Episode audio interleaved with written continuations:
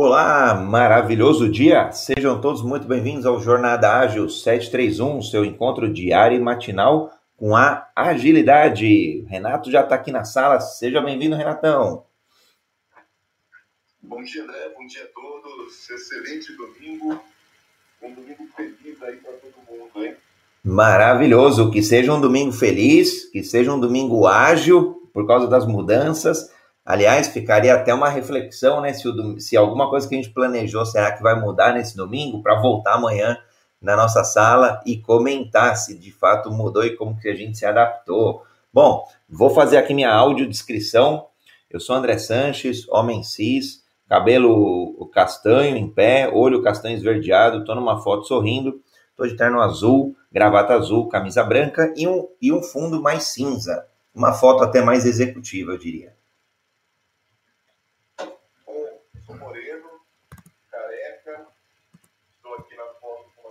Social branca, viés do colarinho azul e no fundo neutro.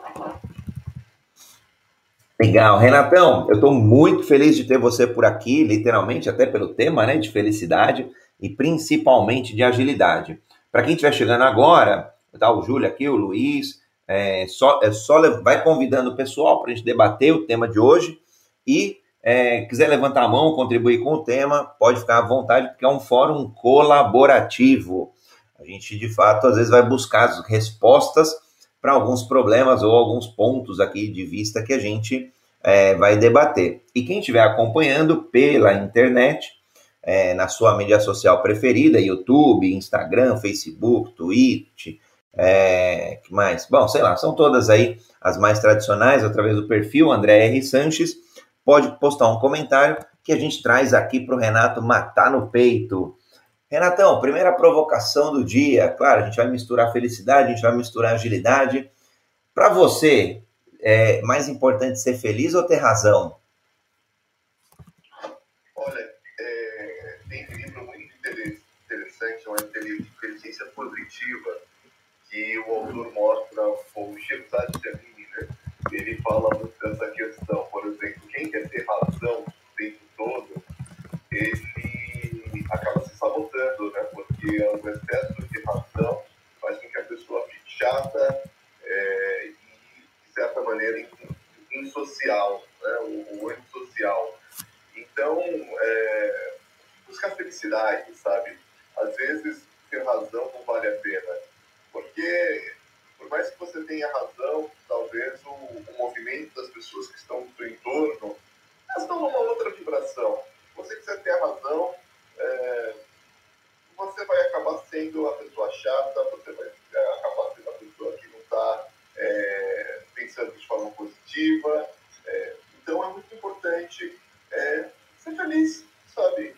Quantas vezes é melhor aceitar o que está acontecendo do que querer brigar é, por uma razão que eventualmente também é o seu ponto de vista, né? Cada um tem um ponto de vista. Eu acho que esse é um ponto importante quando a gente fala de felicidade, é respeitar os pontos de vista. Eu cresci numa família única, na minha família. Eu tive educação em uma determinada escola, em uma determinada sociedade.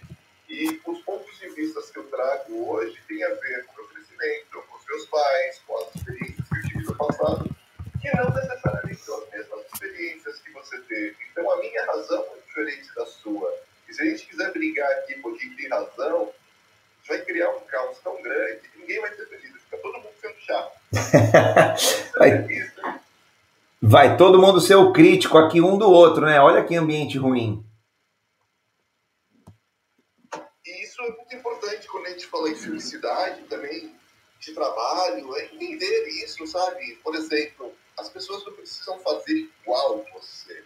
Eu sinto no ambiente de trabalho muitas vezes essa cobrança, né? Ah, não, olha, a pessoa lá faz, olha como ela faz, não, eu, tá, assim é muito melhor. Mas assim é o seu jeito de fazer. E quando a gente aprende a respeitar o jeito das outras pessoas fazer, não importa a maneira como ela faz, ela vai chegar no resultado que é o necessário, que é o esperado. E a gente cruza um pouco com o PNL, né, com programação neurolinguística, para entender que todo mundo, e isso é um pressuposto da programação neurolinguística, né, todo mundo, todos nós estamos dando e fazer melhor que nós naquele momento. Né?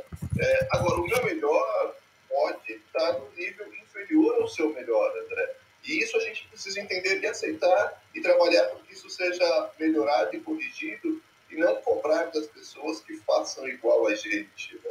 Agora, Renatão, um ponto que você comentou, só para não perder o gancho, é, quando você fala, é, de repente você pode estar tá fazendo um melhor que é melhor do que o outro, você está olhando o ponto de vista do resultado, é isso? Do resultado, mas eu, eu digo o, o modo de fazer mesmo, né? É, e a gente tem, tem N maneiras de, de se fazer a mesma coisa, né? É, eu, eu, gosto de futebol, né? eu sou apaixonado pelo futebol. Então, para a gente marcar o gol, eu posso sair driblar o time inteiro e fazer gol. Será que eu fui melhor? Né? Porque se eu estivesse tocando a bola, né? é, me movimentando no campo para fazer com que é, o outro time também se movimente, dando espaços para o meu time criar as jogadas. Então, não é, não é quem tem a bola no pé que está fazendo o gol. São 11 pessoas, são 11 integrantes do time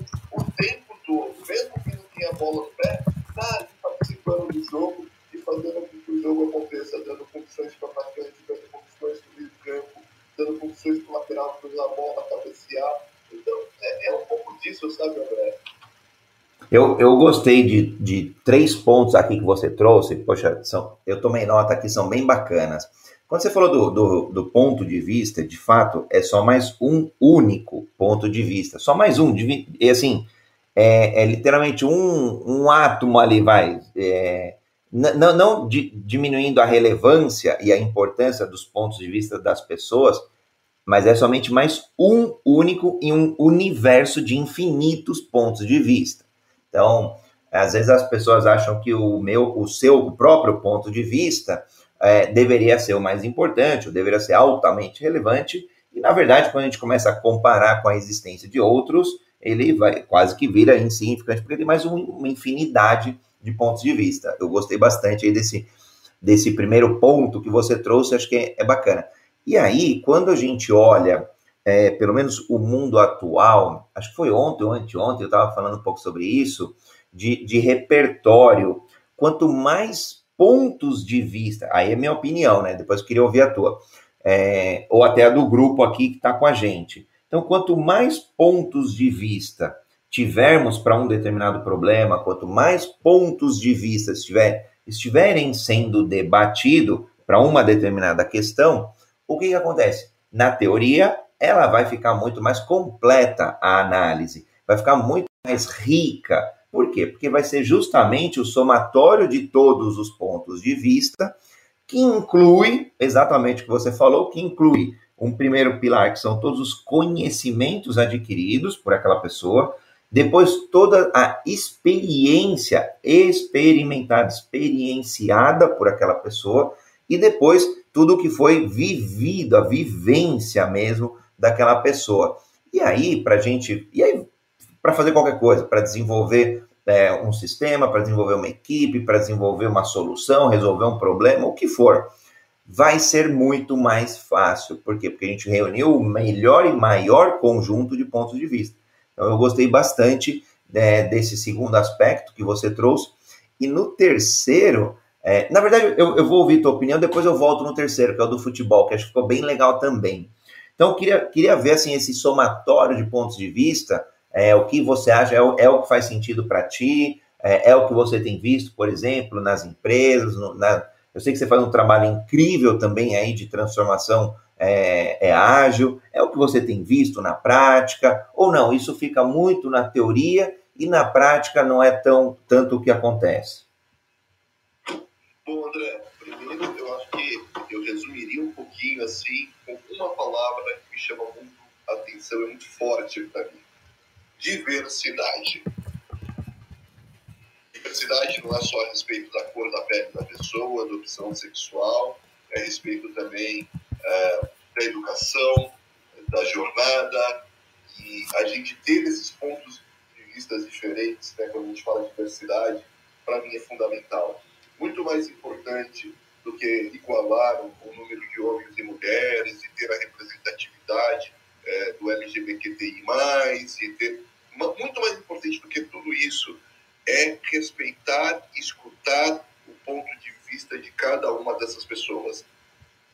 Isso é muito mais importante. Quando você fala é, indo para a prática, né, indo para a arena, é, isso é, é algo que está mudando, mas ainda é corriqueiro algumas empresas ter lá um grupo de profissionais é, de uma formação muito parecida, que pensam muito iguais, tomando decisões que valem para um todo. Então, isso é né? quando eu tenho um monte, um grupo de pessoas que pensam muito iguais, que fizeram as melhores faculdades, e não desmerecendo, não, não, não, não estou desmerecendo as, as grandes faculdades, mas a gente precisa ter esse ponto de vista diverso, sabe? Às vezes é uma pessoa que não tem formação, é uma pessoa que até se sente inferiorizada quando a gente abre um espaço seguro e permite que essa pessoa participe com voz ativa, dando o seu ponto de vista, a sua opinião, sem ser ridicularizada, entendendo que ela está dando o melhor de si para aquele momento. É nesse momento que a gente começa a fazer as grandes construções e de grandes ideias surgem. E aí a gente está falando de inovação. Então, quem busca inovação hoje, seja na sua vida, seja na sua carreira, seja na sua profissão, é super importante escutar pontos de vistas diversos. Aliás, aliás, foi exatamente no contexto da inovação que a gente trouxe o aumento desse repertório, repertório do grupo que estiver ali inovando ou resolvendo algum problema. Aí, e eu gosto bastante quando você traz o ponto da diversidade, né? Acho que para mim eu, eu, já iria para ação, né? Acho que é diversificar. A gente precisa diversificar sim o, o, o esse, essa quantidade de, de conhecimento, de pessoas, aí sim é, tem que ter gente da faculdade de primeira linha? Tem. Tem que ter gente sem faculdade? Tem. Tem que ter gente da faculdade, talvez, de segunda linha, terceira. Quanto mais diversificarmos, mais a gente aumenta aí esse repertório que a gente comentou. Tem um ponto aqui que o Leopoldo trouxe para gente do via LinkedIn. Queria fazer o link aqui. Ele, ele falou muito do início aqui do debate, é, ser feliz ou ter razão, né? Dizem que a melhor resposta para tudo na vida é o depende, famoso depende, né? É, é, é, vamos ser felizes ou ter razão? Depende, né? E aí, é, se não existir um bom senso, o certo pode ser o errado. É preciso olhar para todos os lados, analisar o contexto para depois decidir. Um bom estrategista perde uma batalha, mas não perde a guerra. E a ética do morro é diferente da ética do asfalto. É, acho que esse é um tema legal aí para a gente discutir também, as éticas, né? É, o lugar deve influenciar nossas decisões, mas a gente sempre pode mudar de lugar. Eu gosto bastante aí é, de trazer esse, esse ponto que o, que o Leopoldo trouxe aqui. Agora, retomando o, o do futebol, por exemplo, né, e aí eu quero pegar o contexto que o Leopoldo trouxe para a gente aqui no, via, via chat. O, no futebol você trouxe um exemplo bem bacana. Aí agora eu vou brincar com o teu exemplo com dois, com dois contextos diferentes. Um primeiro, que o time está perdendo, de repente o jogo está empatado, e aí é uma única pessoa, um cara mais protagonista, vou brincar aqui, um protagonista ágil, ele olha o contexto e fala, pô, se eu não chamar o jogo para mim, é, independente da habilidade dele, independente da experiência dele, não estou falando que ele é nenhum Neymar, né? É um jogador mediano, pô, eu vou, eu vou chamar a responsabilidade para mim, eu vou, eu, eu, eu tô confiante aqui. E ele vai sair driblando o time todo e vai chegar ali até o, o adversário e vai marcar um gol. Então ele foi é, mais ele conduziu de forma mais individualista, mas ele chegou no resultado. Então, cenário 1. Um. Cenário 2, óbvio, mais tradicional, o time ele entendeu, deu uns gritos ali com a galera, energizou, motivou, falou: ó, vamos lá, vamos lá, acreditar. Quando todo mundo se ligou, começou a dar o passe um para o outro, foi subindo, meio de campo, pá, chegou de forma colaborativa, foi lá e chegou no gol. Às vezes precisa dos dois, né? E, e muitas vezes a primeira atitude seria interpretada de forma errada, mas ele chegou no mesmo resultado, né? É, queria ver, ver, o, teu, o teu ponto de vista da primeira, é, do primeiro exemplo que eu dei, às vezes a gente precisa de um pouco de heroísmo, precisa de um pouco de talvez individualismo. O, o que não pode ser é o tempo todo, né? O é, que, que você acha? É o momento, né, André? Como você falou, às vezes o momento existe. Aquele momento que, pô, precisa marcar o gol, tá todo mundo desesperado e o, o craque lá dá aquele drible e vai para a área e, e faz o gol. Então, a gente tem que sempre olhar o momento, a situação, o contexto, é, tudo isso é importante, né? Nunca, nunca a gente tem... Assim, o, o ser humano, ele acabou vivendo num mundo que é o bem e o mal, né? é, é, o, é o céu e o inferno, e a gente acabou criando esse mundo binário. Eu Polarizado, que... né?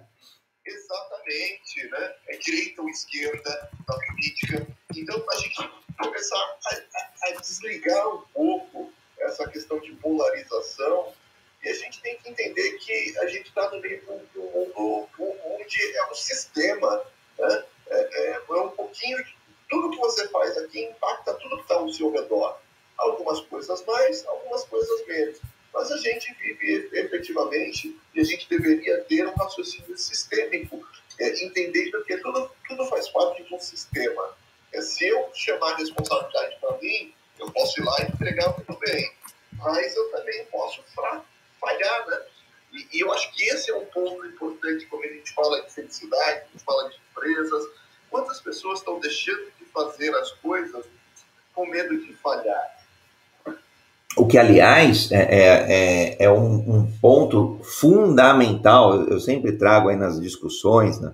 enfim, aí no, no, nos espaços que a gente acaba sendo aí um agente de, de transformação, é justamente esse espaço, de, esse espaço seguro para que as pessoas errem, esse espaço seguro para que as equipes se permitam errar. Claro que não estou falando que do dia para a noite a gente tem que chegar em uma empresa e falar, ó, agora está liberado, como se fosse norma, né? Às vezes tem indústrias, por exemplo, é, às vezes tem empresas são mais tradicionais. Então, para acontecer algum movimento, alguém tem que baixar uma tal da norma, né? Um, um normativo ali, ou pelo menos uma autorização. O dono chegando lá para todo mundo na fábrica falando, agora pode. E aí não, não é sobre isso, sobre, olha, agora pode errar, né?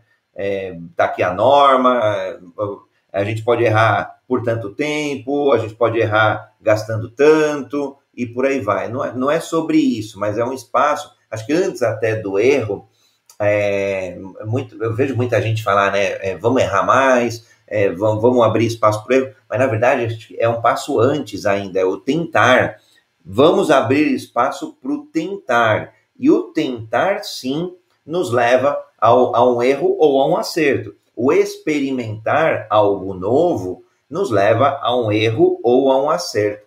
E a aprendizagem, aí a aprendizagem, sim, para mim, uma, uma, uma das bases aí da agilidade, ela sim, a aprendizagem é que alavanca a nossa agilidade, a nossa adaptabilidade. Então, no processo de aprendizagem, que é de fato o que a gente leva de uma equipe, de uma empresa, da vida, de relacionamentos, é, aí sim acho que a gente consegue evoluir, evoluir como pessoas, como seres humanos.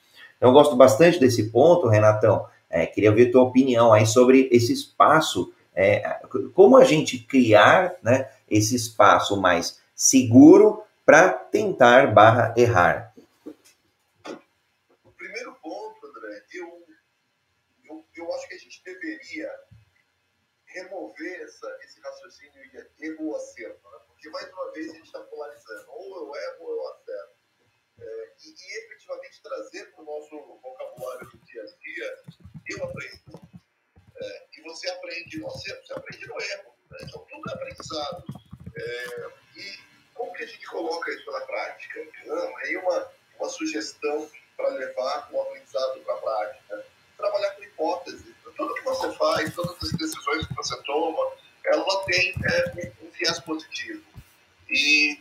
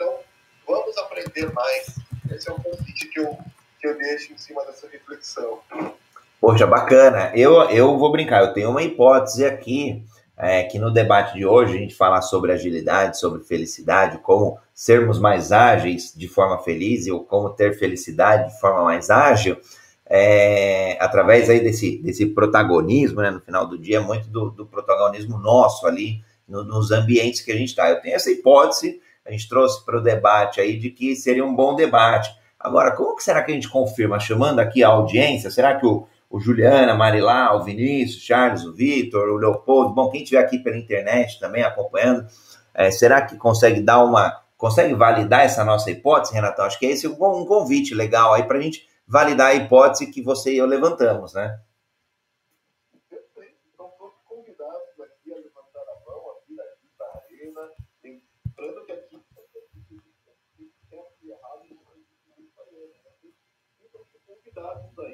A integrar aqui a arena e conversar sobre esse assunto para ver Ô Renatão, o, o teu áudio, eu, eu não sei, para mim ficou baixo. Se, se puder repetir de novo, para mim ficou bem baixo. Não sei se foi a conexão. Claro, perfeito. É, se melhorou, me avisa, por favor. Tá perfeito. Eu, eu disse que aqui não tem certo ou errado, como a gente está falando, tem ponto de vista. Então tá super feito esse convite para que as pessoas entrem aqui e participem da arena. Show! A Ana também que está chegando, sejam todos aí muito bem-vindos. A gente está aqui, estamos André Sanches, estamos Renato Ucha, debatendo aí como ser feliz e ágil ao mesmo tempo. E aí já falamos aqui de pontos de vista, já falamos é, de diversificar, já falamos de não polarizar ou ir para um sistema, é, ir, ir para algo binário, mas sim trabalhar no conceito do sistema. E, falando, e acabamos aqui de, de falar sobre hipóteses, na verdade, trocar aí essa dicotomia erros e acertos por hipóteses e validação de hipótese. Então, convidamos aqui a validarem essa nossa hipótese e trazer aí, acho que para o debate também, casos reais, ou, ou dificuldades, ou desafios, ou pontos de vista diferentes, é, para no final aí a gente construir algo melhor. Você trouxe um ponto, Renatão, que eu, que eu acho bem legal, a gente até fez acho que umas duas vezes aqui no Jornada Ágil, a gente trouxe é, constelação sistêmica, constelação familiar, não sei o quanto que você é, conhece. E foi bem bacana porque ele fala do sistema mesmo, ele fala de. É, tem lá uns três princípios, e ele, e ele fala que tudo de fato é um sistema. Então, quando a gente entra num novo projeto, quando a gente entra numa nova empresa, quando a gente, às vezes até quando muda de projeto dentro da própria empresa, tudo se comporta como um grande sistema. E aí, é, eu, eu gosto, eu, eu queria ver com você, por exemplo, que dica que você daria para ler rapidamente esse sistema, né, ter uma leitura aí do contexto que você acabou de ser inserido e como você ter mais sucesso barra felicidade através da agilidade nesse novo sistema? Ótima pergunta, André. Uma coisa importante que eu vejo é que as pessoas em geral, elas estão muito ligadas e muito dentro do problema. E quando você está ligado e você está dentro do problema, você perde a capacidade de olhar o todo. Então, é muito importante tempo todo você está fazendo, dou três passos para trás, enxerga o problema como um todo. Ah, peraí, tem outras coisas aqui que eu não estava percebendo. Pivota, volta para o problema. Trabalha mais um pouco, três passos para trás, olhe o problema novamente de um outro ponto de vista, de uma outra perspectiva. Ah, e você vai descobrindo. E a gente chama isso de, de pivotar, né? De tentativa. Você vai lá, faz hipótese, levanta a hipótese, executa. Mas sempre fazendo esse exercício de tentar sair de dentro do problema, dar uns passos para trás e enxergar o todo. Quando você enxerga o todo, fica muito mais fácil perceber o que você está fazendo de bacana, o que você está fazendo que pode ser melhorado e o que você deixa, deveria deixar de fazer. Então, essa, essa dica, na minha opinião, ajuda bastante, me ajuda bastante e certamente pode ajudar quem experimentar fazer. Agora, André, eu também queria provocar um pouco, né? Lógico. O tema hoje é agilidade infeliz. Quanto que a agilidade é infeliz, se é que existe? Boa, boa, bom ponto. Eu vou, eu vou só, só, só te dar os parabéns que você, nos últimos, nos últimos dois minutos, você literalmente é, descreveu, por exemplo, o que é o Scrum, mas sem falar Scrum, de verdade, foi muito legal, porque é exatamente isso que eu faço. Justamente eu, eu, eu entro num contexto novo, lógico, a gente levanta algumas hipóteses, sabe que tem alguma entrega, e a gente começa a trilhar, a caminhar ali naquela entrega, naquele projeto. Bacana. Então, começamos o projeto, a gente vai, é, hora a gente está como líder, hora a gente está como liderado, e começa a executar um trecho. De tempos em tempos, eu paro, eu olho a entrega, né? Então, é como se fosse a review do, do, do Scrum, e de tempos em tempos eu olho e falo assim, poxa, como, como que está o processo do André entregar? é a retrospectiva. Então foi muito bacana, Renatão, que no, no final do dia, para mim, eu fiz muito o paralelo de, de, do Scrum na frase que você falou. E acho que é super importante para que as pessoas possam ter aí uma, uma maior adaptabilidade, uma maior resiliência, uma maior agilidade, ela poder fazer isso, porque ela consegue trazer novos pontos de vista e, portanto, olhar o problema de uma forma mais holística, mais sistêmica. Aí, fechando o gancho, então, com o que a gente falou no, sobre o, o novo contexto, né? Agora, a tua provocação aqui, bem bacana. É, Para mim, André, o que, que seria uma agilidade infeliz? Seria a gente entender é, ou tentar aplicar uma metodologia na, na vida própria, numa empresa, e, e não ser algo genuíno. Genuíno, para mim, do ponto de vista da mentalidade e do ponto de vista da cultura, que para mim são os dois elementos principais que trazem agilidade. Agora, tem muita empresa, tem muita, às vezes alguns profissionais também, que acabam entendendo que o ser ágil é única e exclusivamente implantar uma ferramenta, implantar uma metodologia. E acabou.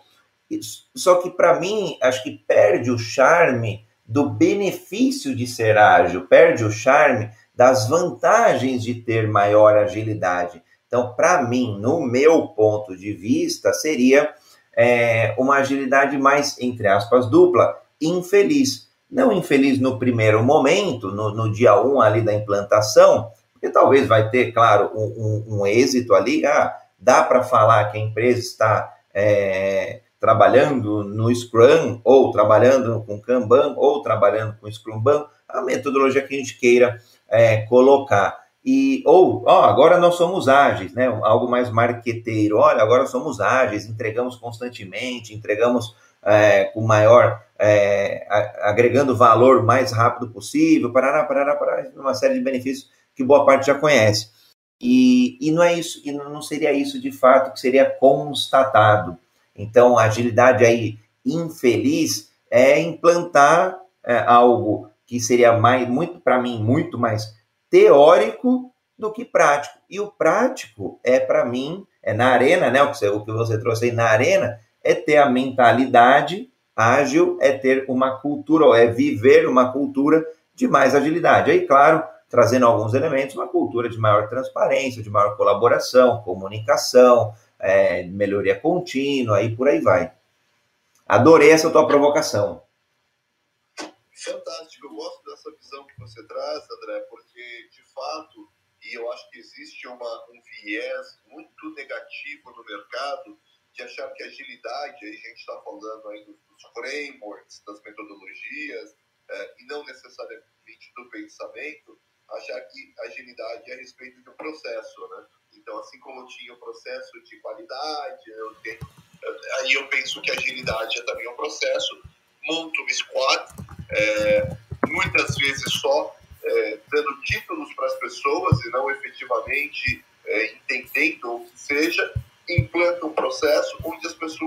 enxergar que, poxa, antigamente eu não tinha que ficar aqui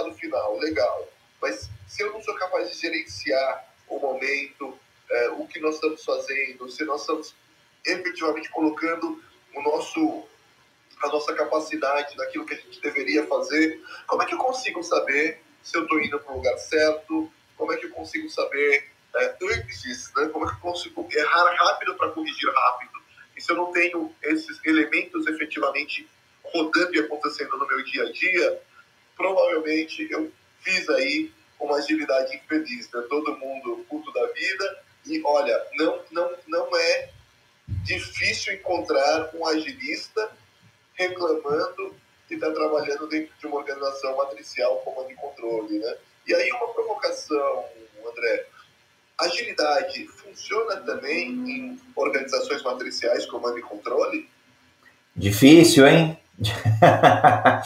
Difícil. Eu, eu vou te falar que, sendo muito transparente, eu nunca vi. Nunca vi. Talvez seja aí é, um ornitorrinco dourado, talvez seja algum animal aí mais estranho, mas eu nunca vi, cara. A minha experiência, né, é, a minha vivência nunca me mostrou uma organização matricial que você fale plenamente que ela trabalha com, com agilidade. Não sei se você já, não sei se você já viu. Não, de forma alguma. E se a gente pegar o próprio quando você mencionou o Scrum, né, as pessoas gostam de falar em Scrum mas quando a gente olha o Scrum, a gente tem que, ó, na, na, na minha concepção, a gente tem que olhar também para o Kinect, né? Aqui é aquele framework de classificação do... dos contextos. Sim, complexo, exato. Se é simples, se é óbvio, se é complicado, complexo. E isso é muito importante, porque o Scrum, por exemplo, não vai interessar um problema simples ou óbvio. Eu vou pegar a minha bazuca e vou colocar uma formiga ali Deixa eu matar essa formiguinha. O que, aliás, nem precisa, né? Nesse caso, nem precisa do Scrum. Mas tem gente querendo pôr Scrum em problemas óbvios.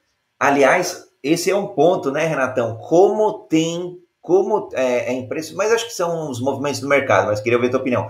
Como tem gente, empresa, pessoas, agilistas, o que for, acreditando que de fato agile, é, metodologias ágeis, agora é a bala de prata, agora é a resolução de todos os problemas, agora é o comprimido para todas as dores, é o remédio para todas as dores. E, e acho que um grande divisor de águas para mim, de fato, é o Kinefin. Você olha ali, você já tem ideia de onde aplicar ou não frameworks e metodologias ágeis. Mas tem bastante, né, Renatão? Óbvio, até por, pelo motivo, assim, é, um, é uma palavra mais sexy, é, uma, é algo mais de vanguarda, moderno. Ah, então vamos aproveitar para vender aí agilidade, mas aí na prática não é isso que estão entregando. É porque, André, não existe um framework para bom senso, né? Se tivesse, talvez esse framework faria mais sucesso. Ainda não tem, mas tem um bom divisor aí. O Kinef é um bom, divisor, um bom primeiro passo ali para entender onde aplicar, né? Sim, mas eu brinco o seguinte, eu acho que nem tudo está perdido, sabe, André? E assim, vamos ser realistas, qual que é a, a, possibilidade de uma grande organização, uma organização que fatura e tem lucros bilionários, é, ela pegar e querer se desculpitar assim da noite para o dia? Não vai acontecer, né? pezinho no chão, é, olhando para a realidade, a empresa ela tem lá os seus, é, as suas vaquinhas leiteiras, né? como diria o Michael Porter, e, E essas máquinas leiteiras garantem aí o, o lucratividade maravilhosa, acionistas felizes, todo mundo feliz. E no fundo, no fundo, o objetivo final de toda empresa, né? É, o fim de, de, todo o trabalho que a empresa faz, inclusive da agilidade, é aumentar a lucratividade, é ter no final do dia um balanço positivo, um balanço saudável. Agora, a agilidade tem que começar por algum passo, né? E eu brinco, você pode estar numa organização totalmente matricial de comando e controle. Se você consegue parar com o seu time, né, mensalmente que seja, por algumas horas, para refletir, cara, o que, que a gente está fazendo de bom? O que, que a gente pode melhorar? Você, obviamente, longe de dizer que é ágil, mas você está começando a colocar no seu dia a dia algumas é, princípios da agilidade. E a gente deve começar, eu, eu defendo que a gente deve começar de alguma maneira. E por que não dessa maneira, sabe? Por que não refletindo com seu time mensalmente sobre aquilo que pode ser melhorado e não transformar essas reuniões em, em muro de lamentações, né? Sair de lá realmente com um plano de ação. O que, que a gente pode fazer efetivamente para a gente mudar isso no mês seguinte? E aí, para os gestores, é, eu deixo uma sugestão aí de leitura, de aprendizado, eu, por exemplo, gosto muito do conceito das estruturas libertadoras, para conseguir, para a gente sair né, dessas reuniões que não geram valor para nada é, e libertar as pessoas por meio de umas estruturas específicas para que elas se coloquem, para que elas tragam ideias, para que elas contribuam com a mudança e com a melhora do dia a dia. Eu vejo e eu brinco, sabe, André? Tem muita organização que está querendo fazer ágil e buscando framework, querendo colocar Scrum, Kanban, é, e, e, que eu ficaria muito feliz e acho que o resultado seria muito maior, o impacto no balanço, no resultado final da companhia seria muito melhor se cada gestor parasse e refletisse com o time um desperdício do Lean que está acontecendo dentro da, da, da célula ou da organização dessa pessoa e endereçasse esse desperdício. Se cada gestor olhasse para um, um, apenas um, o Lean tem sete, alguns colocam o oitavo, né, as habilidades como o oitavo desperdício. Mas a gente olhar para os sete desperdícios do Lean, e se cada gestor for capaz de interessar um desses desperdícios com o time, olha, André, a gente estaria num outro nível de competitividade nas nossas empresas. Viu? A gente estaria num outro nível de felicidade corporativa, eu diria, e felicidade trazendo resultado de fato. Olha, olha só o que o, o o Leopoldo trouxe aqui também, tá? Quanto maior o risco, maior o retorno. Chefes cobram os erros e limitam as suas equipes. É, líderes valorizam os acertos e estimulam o crescimento. Errar faz parte do caminho, é o que a gente já, já discutiu, e é o que nos leva a aprender, né? O aprendizado aí é, é, através do, do, do de, desses, das validações das hipóteses. E aí uma equipe tem, tem que ter os componentes de visão, coordenador, representante, processo, cliente, fornecedor, quando, quando necessário, às vezes especialistas. Então, só assim a gente evita aí as polaridades. Era um contexto aí que a gente falou da, da diversificação dos pontos de vista. Eu gostei bastante, Renatão, do que você trouxe, né? É, eu gosto de fazer esses pequenos movimentos. É, eu, eu, gosto muito da, da, teoria dos ganhos marginais, que é aquela que fala que melhorando ali 1% em cada ação, em cada pessoa, em cada processo, em cada sistema, no que for, né? O conjunto da obra ali é, você consegue um, um, uma vantagem, um diferencial competitivo, né? Surgiu ali, acho que de, do, esqueci o nome agora do, do, do treinador, mas era no, uma, uma, equipe de Londres que ia treinar ali para o Tour de France, é, uma prova ciclística ali super complexa, e ninguém acreditava no, no time ali, é, no time britânico, e, e, ele começou a fazer exatamente esse trabalho. Ninguém enxergava muito isso. Porque todo mundo buscava, naquela época, todo mundo buscou a, a famosa bala de prata, né? E, e ele, ele foi o contrário, ele foi numa linha como você mesmo comentou. É, olha, é, um gestor pega esse ponto, o outro pega um outro ponto, e assim sucessivamente. O todo, claro, é, melhorou exponencialmente. E eu gosto bastante, eu, eu vou na, eu sigo a mesma linha, Renato, de de olhar ali para, assim, vamos dar um primeiro passo, vai, precisamos ser ágeis, legal. Ah, então a gente vai, vai fazer isso da noite para o dia? Não, não dá. É, vamos fazer o rollout para uma empresa de mil pessoas? Impossível, né? Em, em sei lá, num, num, curto espaço de tempo, e muitas vezes é isso que, que as, as, empresas buscam. Agora, consigo trazer elementos do mindset ágil, consigo trazer elementos de uma cultura ágil.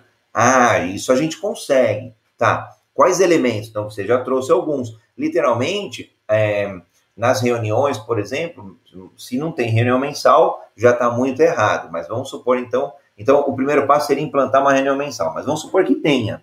Então, às vezes, é uma, é uma reunião mais status report. Ah, tá bom, faz sentido. Em algum momento, as, as pessoas, gestores, líderes, precisam ali é, entender o que está acontecendo. Agora, mais do que entender o que está acontecendo, que é muitas vezes passado, é olhar para frente, futuro. Tá, o que, que a gente vai fazer é, que tem algum impeditivo? Você já deu algumas pistas ali de perguntas que são bem poderosas, perguntas ali que até outro dia estava no Scrum Guide, né? Acho que em novembro do ano passado é, tais perguntas caíram ali da, da cerimônia de, de retrospectiva, de retrospectiva, não, da daily, da daily, desculpa. É, e aí o que acontece? A gente consegue ir trazendo esses elementos, aprimorando e até que em algum momento a gente possa começar a falar de é, usar aí um Lean, usar um Design Sprint, usar um, um Design Thinking, usar um, um Scrum, usar um, um elementos desse que eu chamo ecossistema de agilidade ali de uma forma um pouquinho melhor ou mais estruturada. Faz sentido, Renatão? Faz todo sentido, André. Eu tenho mentorado algumas pessoas é, nessa área de agilidade. E o que eu mais escuto dessas pessoas é o seguinte, aí eu acho que tem tudo a ver com agilidade feminista.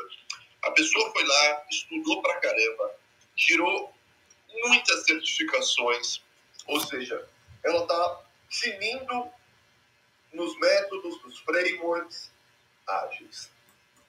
Aí ela é contratada para assumir, por exemplo,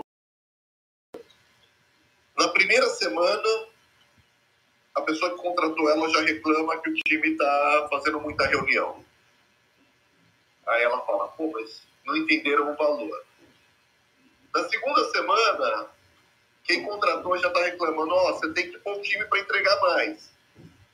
E aí começa a vir a angústia, o sofrimento, é, e aí a agilidade começa a ficar infeliz. Né? E, e, uma das coisas que eu tenho é, falado para as pessoas é o seguinte: a gente precisa entender o contexto em que as empresas estão contratando, por exemplo, Scrum Master, né? e entender o que a empresa espera de você dentro desse chapéu. Às vezes, a pessoa, primeiro que Scrum Master não deveria ser cargo, né? Mas assim, é, vendo na prática que acaba sendo, é, o que que você, né, o que que, o, qual é o contexto que você foi contratado? Tem muito Scrum Master que é contratado para atuar como coordenador. Tem Scrum Master que é contratado para atuar como gerente. Ou, ou como um Agile Coach, por exemplo. Também, também. Mas é muito importante, André, entender o contexto da empresa, o contexto de quem te contratou e as expectativas. Porque não adianta você chegar com a tua, com a tua experiência e querer, sabe, passar com ela abaixo, porque não vai passar. E outra, a cultura organizacional é muito mais forte, muito mais forte que as suas ideias, por melhor que as suas ideias sejam. Então, saber navegar nesse, nesse, nesse caminho é muito importante. Fazer o contextualizar e agir de acordo com o contexto e buscar a transformação ao longo do tempo, sem pressa, porque transformação não é nada rápido. Se a gente pegar teoria 1, teoria 1 fala que você faz da noite para o dia. Se você pegar a teoria dos três é, estágios da transformação do Peter Lewin, não é, não é da noite para o dia, é transformação e a jornada. E por mais que você tenha função dentro da companhia, você precisa entender que a companhia talvez te contratou esperando de você algo diferente daquilo que diz o cargo que ela te colocou. Então, isso é uma inteligência empresarial para você ter um pouco mais de felicidade e sucesso na, na, sua carreira ágil. Legal, Renatão. Poxa, eu gosto da teoria U, faz total sentido. Todo mundo acha que não vai ter um vale ali, é, de que as coisas vão dar errado, de que vai ter. de que a melhoria não vai acontecer na semana seguinte ou no mês seguinte, né? É bem bacana. Tem o Juliano aqui, ele levantou a mão. Juliano, seja muito bem-vindo ao Jornada Ágil, teu encontro matinal e diário com agilidade. pode complementar algo que o Renato e eu trouxemos, ou vai fazer tua pergunta, fica à vontade. Seja bem-vindo. Bom dia, pessoal. Estava é, vendo aí, né, acompanhando vocês aí, amanhã desse domingo aqui. Achei interessante algumas coisas. Eu levantei a mão no início, porque o conteúdo que o Renato estava colocando estava bem interessante. Mas no início da fala dele, assim que abriu a sala, ele falou uma coisa interessante que é a escuta, né? Mas é o quanto que a gente tem é, afinado essa escuta, né? Porque não adianta você é, simplesmente criar reuniões, criar sensações de escuta e não coloca nenhum por cento daquela escuta em prática, né? É, porque aí você acaba, a gente está num momento tão frágil, né? Todo mundo aí, home office, sem contato, sem nada. E quando a gente coloca, olha, vai para o olhar da fragilidade, né? As pessoas começam a, a ver assim, ah, eu falo e nunca sou escutado, ah, eu falo, nunca, nunca tem mudança, nunca acontece, só falo na reunião, mas na prática não acontece nada. Então, acho que é um momento muito interessante quando ele, o Renato colocou aí, né, da escuta, a gente tem que dar essa, essa, esse afinamento, né, ter essa certeza também que a escuta não pode ser em vão. Né, ela tem que ter alguma prática. É, e sobre a, é, é, a saúde, né, que ele colocou aí, a paz, a liberdade, assim por diante, é, eu recentemente, até por causa disso, né, eu saí da empresa que eu estava. São, eram mais, quase oito anos lá dentro, lá, quase uma posição de diretoria já, um, né, um braço direito ali do CEO já da empresa. E eu decidi, né, eu fiquei né, em fevereiro muito ruim aí, tive Covid, parei no CTI, fiquei 15 dias de CTI, 35 dias de hospital aí total e eu tinha colocado para mim três pilares que eu não ia inverter a ordem, né? Que era saúde, família e trabalho. E aí, né, voltei a trabalhar e tudo mais, eu tava vendo que eu tava no mesmo, no mesmo funil, né? Trabalho, trabalho, trabalho. E aí eu decidi, na semana passada, sair da empresa exatamente porque eu tava vendo que era melhor recomeçar do que tentar mudar uma mentalidade que não, ia, não iria ser mudada ali mais. E aí seria essas minhas contribuições aí agora. Juliano, coragem, uma salva de palmas aqui para você. É, eu não posso, não posso mutar e desmutar o microfone porque a gente está transmitindo, mas uma salva de palmas aí de verdade pela coragem. Não é todo mundo que tem essa coragem às vezes não é todo mundo também que pode, né? Tem uma questão ali de, que, que permeia ali, às vezes, compromissos financeiros, é, alguma estabilidade, enfim, tem uma série de variáveis aí, mas mudar nunca é nunca é fácil, principalmente com bastante tempo de casa aí, oito anos, quando a média aí tem caído drasticamente, né? As pessoas têm ficado cada vez menos nas empresas. Então, uma salva de palmas, meus parabéns. E, e parabéns por valorizar aí pilares que, para mim, também eu compartilho da mesma opinião, são fundamentais. Acho que a saúde aí, é, 360, saúde física, mental, espiritual, é, psicológica, emocional, e depois família, acho que a base aí de, de, de, to, de tudo aí que é, é, muito bem construído, e na sequência também aí o trabalho, que acho que é uma grande fonte de aprendizado e de contribuição para a gente aí na, na própria sociedade. Meus parabéns, Juliano. Parabéns, Juliano. E eu, sabe que eu me identifiquei muito com a história de Juliano, porque eu, no começo do ano, é, em janeiro, eu também tive Covid, eu passei seis dias na UTI, eu tive sequela, perdi metade do meu pulmão esquerdo, e nesse, são nesses momentos que a gente percebe que, cara, a vida é um, é, um, é um sopro, sabe? Que, que vale eu, eu colocar aqui todos os meus esforços em ganhar dinheiro, ganhar dinheiro, ganhar dinheiro, e depois, não sabe, num sopro, perder tudo isso. É, ou não poder desfrutar do que eu conquistei. Então, é, são, são pontos importantes para a gente refletir e que tem a ver com felicidade. Né? Agora, por exemplo, eu estou ao vivo falando aqui de Olímpia. Né? Eu vim com a família aqui, fim de semana, desestressar, sair da loucura de São Paulo, curtir junto.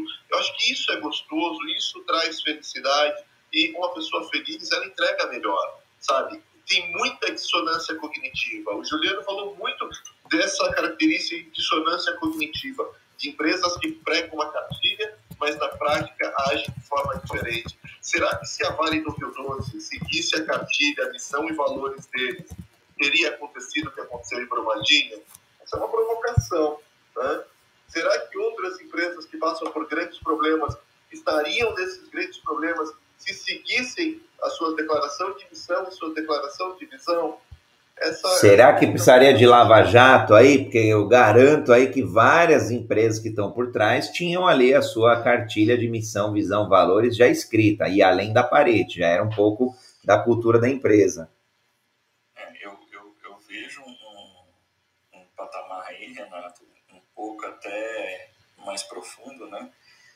Porque as pessoas hoje, elas eu acho que é por causa do mundo digital também, né? Que você vê, você vê a imagem, mas não vê a, a, a real suor que foi da pessoa chegar naquela imagem, né?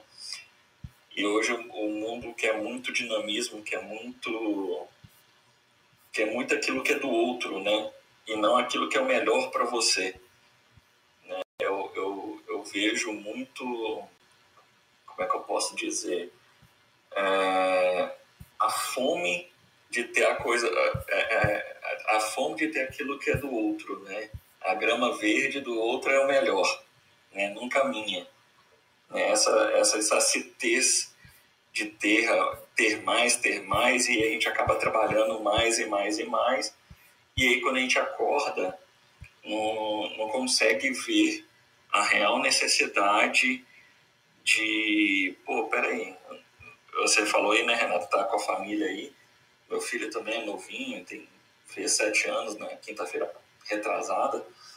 É, e foi onde foi meu pilar de tomada de decisão de sair né, da empresa, porque era 10 horas da noite, eu estava trabalhando, já tinha me chamado várias vezes para cantar parabéns, para brincar com ele, e eu estava o quê? Trabalhando.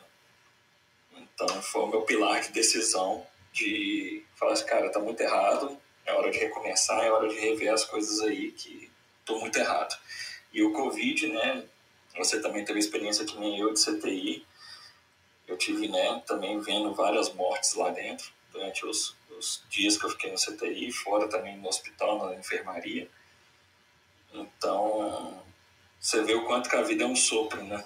Literalmente, e o quanto que você fica na mão dos outros. Poxa, eu, eu, eu, meu caso não foi tão grave comparando aí com o do Juliano, comparando com o do Renato. Eu tive no ano passado, em dezembro. Mas felizmente foi um momento que eu estava em reforma aqui no apartamento, eu já estava isolado, família estava fora, porque a gente estava pintando, estava um pó danado. Então tava, eu estava sozinho aqui, estava só o pintor, o pintor, graças a Deus, não aconteceu nada. Mas também não, não precisei ir ali, pro, fui só para o hospital para fazer o teste ali tudo, mas não, eu consegui sair. Mas é quando a gente começa a olhar ali a morte mais próxima, ou até é, a morte com nomes e sobrenomes conhecidos, a gente fica muito abalado, né? Então acho que tem esse, essa segurança necessária que a gente precisa reconstruir no país, reconstruir nas carreiras, e a gente só vai fazer isso com agilidade, a gente só vai conseguir ser feliz mesmo aí nesse turning point é, de, do momento atual com agilidade. Aí acho que muito trazendo aí do que o, do que o Renato, que o Juliano trouxeram, que de fato é, é inspecionar ali como é que está o meu momento, como é que está o meu contexto.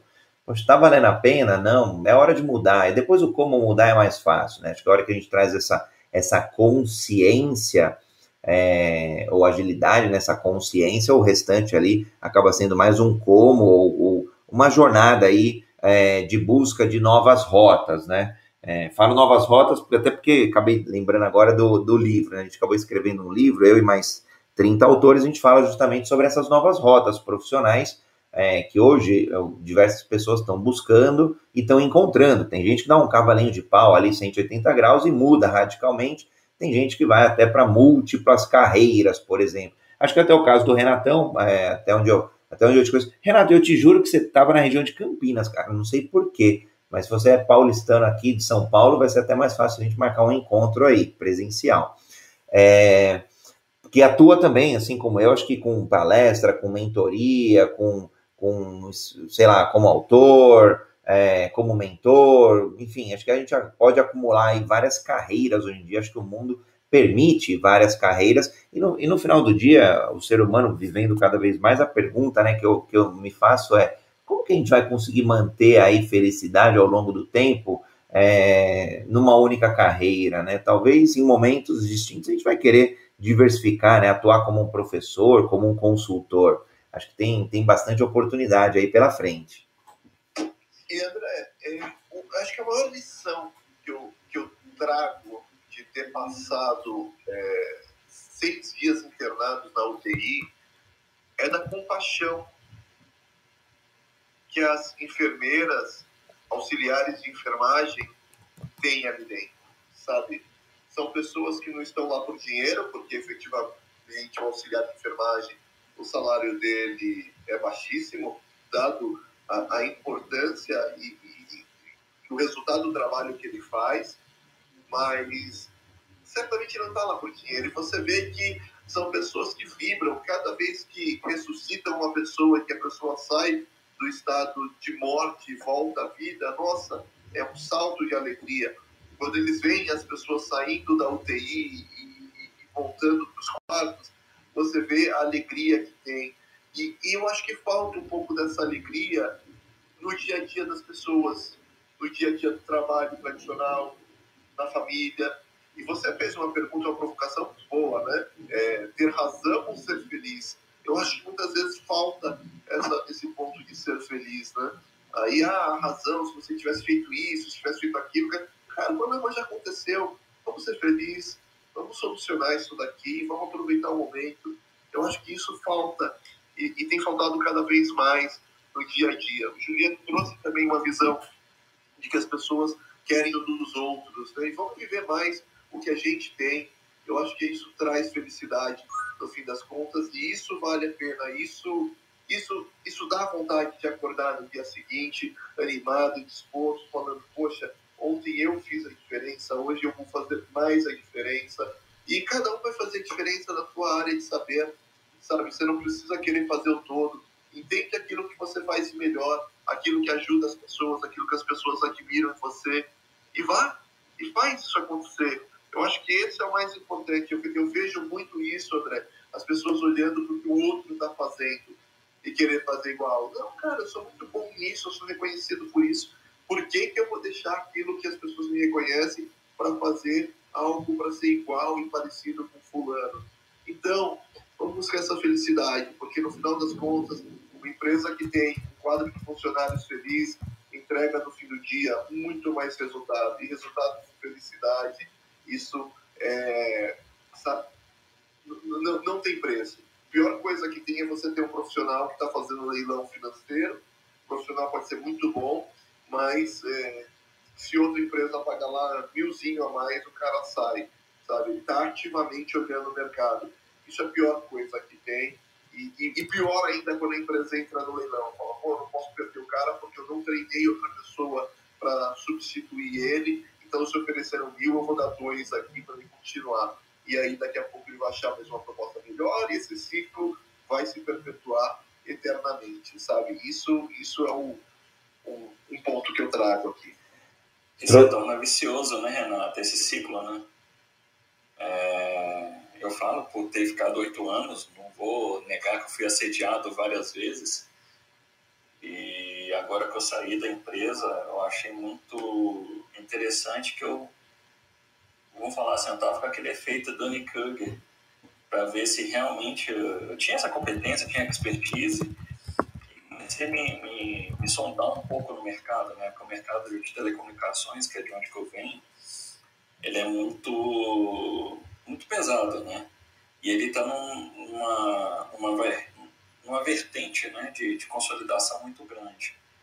Então, às vezes, quando você acha que tem ali e é, provedores aí no Brasil, de repente está virando só 300 ou até menos, né?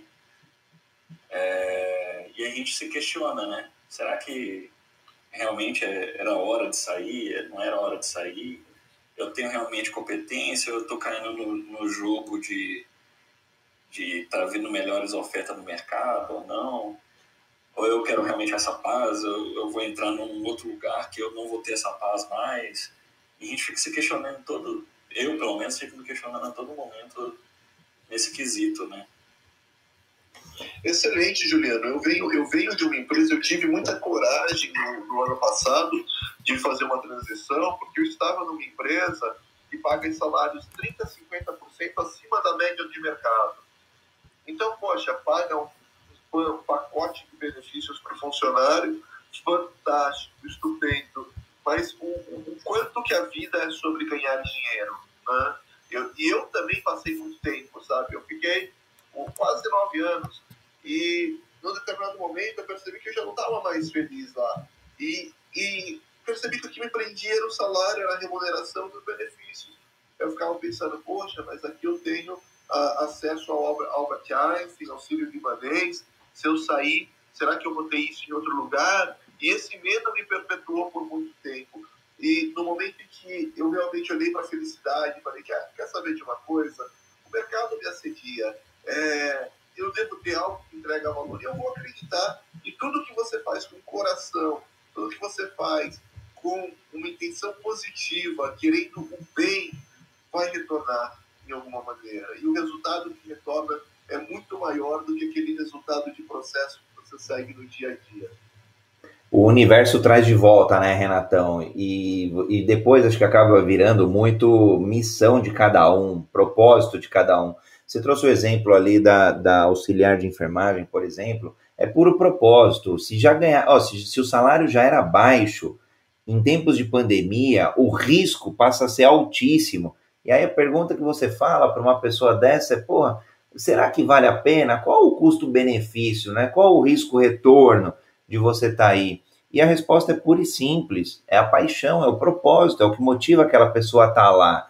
E acho que assim como, como você, o Juliano, acho que eu me incluo também, né? O, o Juliano vem do, de telecom, eu venho de majoritariamente eu venho de finanças, né? Do mundo, do mundo financeiro aí, é, quase uns 10 anos em duas grandes instituições. Né? Tenho outras experiências, claro, que são bem complementares, mas boa parte, e eu vejo essa consolidação, eu vi essa consolidação acontecendo, o que é, o que é normal, tá? o que é natural de mercado mesmo, quando você olha é, os CNPJs ali, a competição, sempre vão buscar a famosa sinergia, sempre vão buscar nas fusões. Eu passei por uma grande fusão ali. É, você tem resultados ali incríveis, que são é, 2 bilhões, 5 bilhões, começa a fazer muito sentido do ponto de vista quando você é uma grande empresa. Agora, para o colaborador, para o funcionário, não tem jeito. Aí a felicidade é, vai, ele vai encontrando ao longo da jornada que às vezes passa sim, tá numa empresa por, por causa do, do convênio, porque de repente tem um filho, tem é, algum problema de saúde, o, o, maior valor ali por enquanto é o convênio, mas é legal fazer o, o que a gente comentou aqui, essa inspeção, essa adaptação é, de rota, né? De montar um plano ali, montar um plano de saída, às vezes surta e, e tem um rompimento mais brusco, mas montando um plano de saída ali, eu acredito que dá sim é, para trilhar novos caminhos, né? O que muitos autores fizeram ali no livro que eu comentei. E, e aí sim ter essa felicidade. Eu concordo sim, Renatão, a gente precisa buscar mais.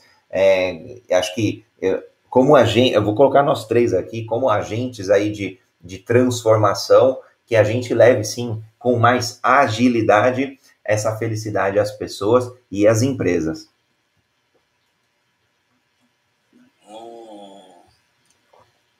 a minha saída foi até muito surpresa para todo o time, né? Nenhum deles estava esperando. E que nem você falou, o, né, o mercado está tá em fusão, eu estava dentro da, da, da, fusão de sete empresas, sete culturas diferentes, bem, bem, vamos falar assim, nem ágil eu chamo, eu falo que é bem estático mesmo né, que era o dono até ainda que fazia muitas das funções ainda de uma das, da, das empresas lá, entendeu?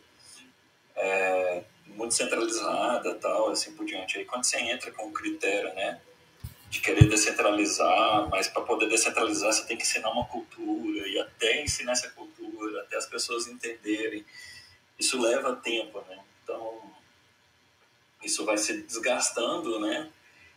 quando você já vem de, de, de uma escrita, de uma história de muito tempo. Né? Aliás, posso falar, Juliano, e aí me corrija se eu estiver errado, Renatão também, acho que desse nosso encontro aí, a gente até passou um pouquinho aqui da, da uma hora de encontro, é, acho que grande, os grandes pilares aí, alavancas de transformação acaba sendo mindset, cultura, o restante é só consequência. Cultura, André, ai, ai, ai, transformar cultura é complexo, viu? Esse, esse é um próximo. Esses são cenas do próximo capítulo. Já fica aí até um tema aí para a gente discutir em algum momento, né? Transformação cultural, né? Você mesmo, a gente estava falando da teoria UA antes tempos atrás, né? Teoria dos três estágios de Lewin, mas é, é muito difícil a gente mudar a cultura. E é muito difícil a gente mudar a nossa própria cultura, porque a gente precisa aprender a desaprender e a reaprender. Eu acho que aí entram alguns pontos complicados, né? porque quando a gente se dispõe a desaprender, é, as pessoas que estão ao nosso redor, ao invés de apoiar, às vezes acaba desapoiando, né? Mas você é louco, cara, por que você está fazendo isso? Não, você está reinventando a roda, não, isso não vai dar certo. E, e você precisa ser um lutador, né? um guerreiro consigo próprio para falar, cara, deixa eu apertar o mundo aqui, deixar escutar um pouco essas opiniões e quem não quer me ajudar para que eu possa realmente avançar. Tem um ponto importante, uma frase que eu gosto muito, né? Ande com quem quer andar, corra com quem quer correr e voe com quem quer voar. Às vezes tem muita gente querendo voar, mas está junto com pessoas que querem andar. Né? Eu quero voar, mas eu ando com pessoas que querem andar. Você não vai voar, porque essas pessoas vão sempre puxar seu ritmo para baixo. E, e, quando a gente fala né, nesse tipo de mudança, quando eu preciso mudar os meus amigos, quando eu preciso mudar o meu círculo de convivência, se eu quiser ir para o próximo nível, isso é muito difícil para o ser humano, porque eu criei vínculos com outras pessoas que eu vou precisar desfazer para criar vínculo com novas pessoas que têm assim objetivos próximos do meu de voar, de, de correr, de saltar, seja lá o que for.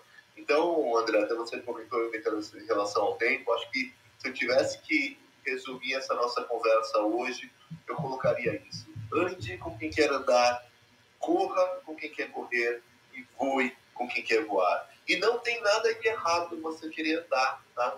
Se isso te faz feliz, ande, mas não queira estar do lado de pessoas que voam, porque elas vão te puxar. E aí você vai achar que essas pessoas te enchem o saco, que elas são arrogantes, que elas. Não, elas só querem voar. Você quer andar. Não tem problema, não é errado. Mas ande com quem quer andar. Corra com quem quer correr e voe com quem quer voar. Show de bola, Renatão. Juliano, quer, quer dar uma consideração final, uma palavra final aqui do nosso encontro de hoje? resumiu tudo, né? Não tem nem, nem o que falar. Ele, ele fechou com, com chave de ouro aí. É, é uma. É, é, é literalmente. Eu, só, eu só uso um termo diferente que é. Sempre você tem que. Se você quer subir sua régua, ande com quem tá com a sua régua em cima para você ser igual ou maior do que aquela pessoa que você está andando.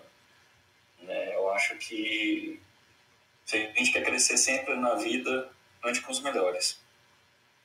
Bacana, é muito sobre modelar, né? A gente comentou aqui um pouquinho antes, há uns 10 minutos aí, sobre é, olhar pessoas ali e, e, fazer exatamente as mesmas coisas. E não é sobre fazer as mesmas coisas, porque o contexto de cada um é diferente. O, as vivências, o, o, as habilidades, as experiências são diferentes. Então, é bacana de estar tá nadando com quem quer nadar, andando com quem quer andar, porque a gente começa a modelar, claro, mantendo seus próprios pontos de vista. A gente já discutiu um pouquinho também no começo aqui. Então fica esse convite aí, acho que o Renatão foi, foi célebre, ele foi mestre em fazer esse convite para que a gente modele aí as pessoas, ou seja, modelando com agilidade, para que no final a gente tenha aí mais felicidade. Encontro muito bacana, eu quero agradecer aqui o Renato, quero agradecer o Juliano, é, quem teve aqui na audiência dentro da sala do Jornada Ágil, que é o seu encontro diário e matinal com a agilidade, quem contribuiu aqui